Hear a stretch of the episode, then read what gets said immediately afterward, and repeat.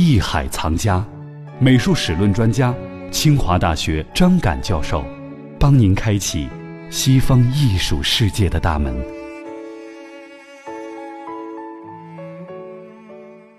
那么，我们邀请到张刚老师呢，也是要为我们来讲述一下西方美术史。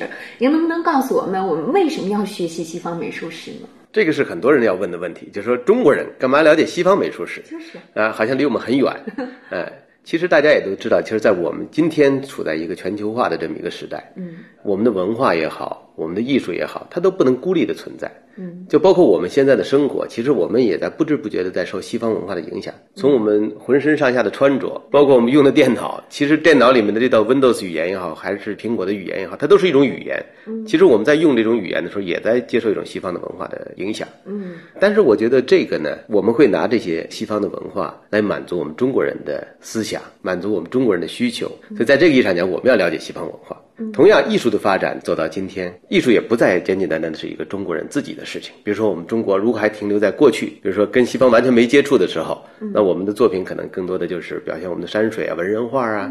呃，这样的一些范畴。但是二十世纪、十九世纪中叶以后，我们知道这个通过鸦片战争，中国的国门被打开了。那在这个后来的发展里面，中国的知识分子越来越认识到，就是中国文化自身可能是有欠缺的。嗯，那如何满足这个文化的让它发展，那就需要了解西方的文化。在美术中特别明显的表现，当然康有为先生特别提出来，我们要用西方的写实画法改良中国的绘画。他是提出这种观点的。那践行者呢，就是像徐悲鸿这样的一批人到西方去学习，然后把这个西方的绘画引入到中国。所以现在我们如果看的话，中国二十世纪以来的整个的美术教育的体系呢，都是西方化的，包括我们的中国画的教学都用了西方的绘画的方法，先学素描，然后再去拿着毛笔去画画。其实这个大家认为是有问题的哈，尽管大家认为有问题，但是它的确告诉我们，就是说我们的文化不再是一个孤立的文化。如果这个文化要让大家都理解的话，我们要了解自身的传统，同时也要了解西方的内容。未来的中国艺术，如果要在世界上占有一席之地，它一定是综合了中国艺术的精华和外国艺术的精华的这样一种艺术，新的艺术门类。哎，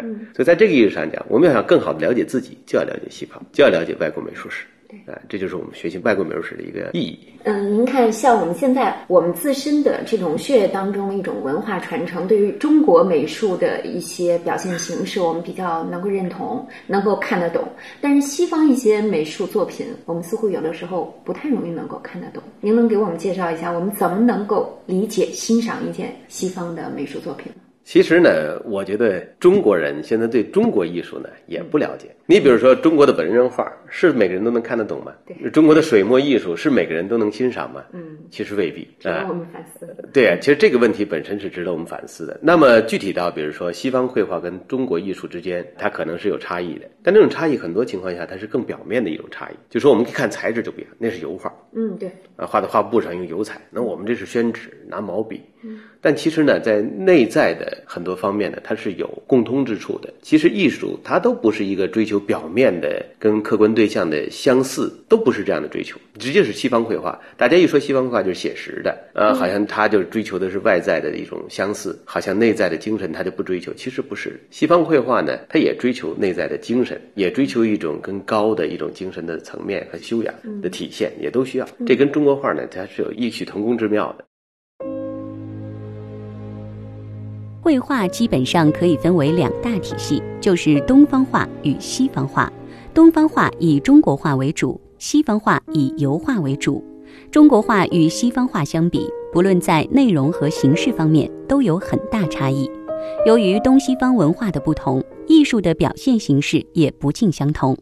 一般认为，东方艺术注重主观，西方艺术注重客观。具体说，就是中国画重神韵，西洋画重形似。但其实，从根本上讲，无论是中国绘画还是西方绘画，对于艺术性的追求都是异曲同工的。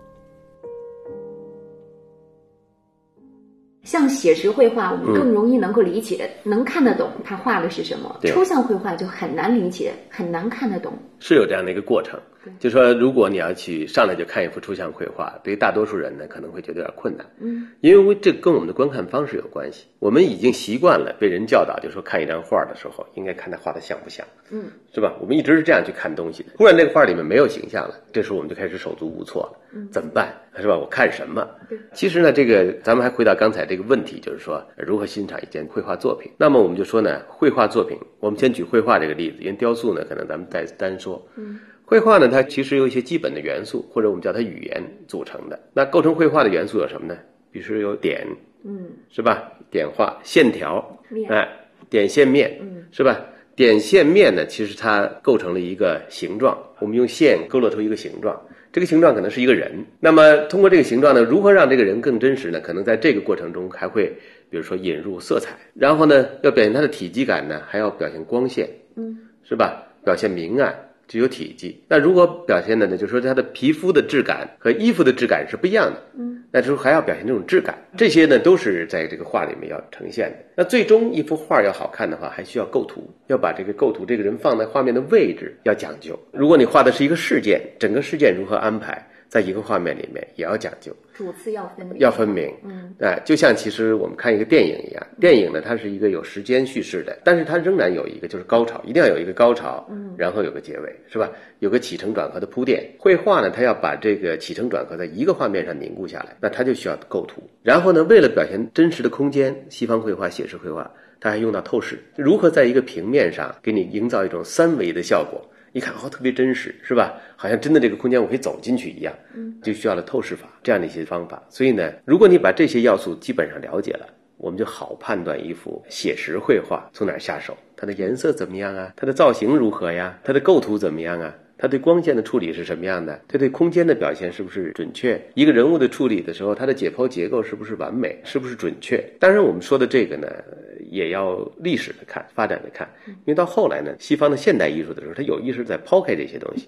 首先，我不用三维空间了，我用啊四维了，呃，它可以对可以引入时间的概念，比如说立体主义，实际上某种意义上它引入了时间的概念。那再有一点呢，我也不一定在这个里面表现三维空间的效果，就是透视法我也肯定不要了。那人物的造型呢，也不一定非要是严谨的解剖结构。那在这样一个情况下，那等于就是说，传统绘画里面非常重要的一些要素，在现代艺术那个时候呢被抛开了。张敢老师的叙述是否让你身临其境于西方艺术的奥妙之中呢？就请继续关注《艺海藏家之西方艺术史》。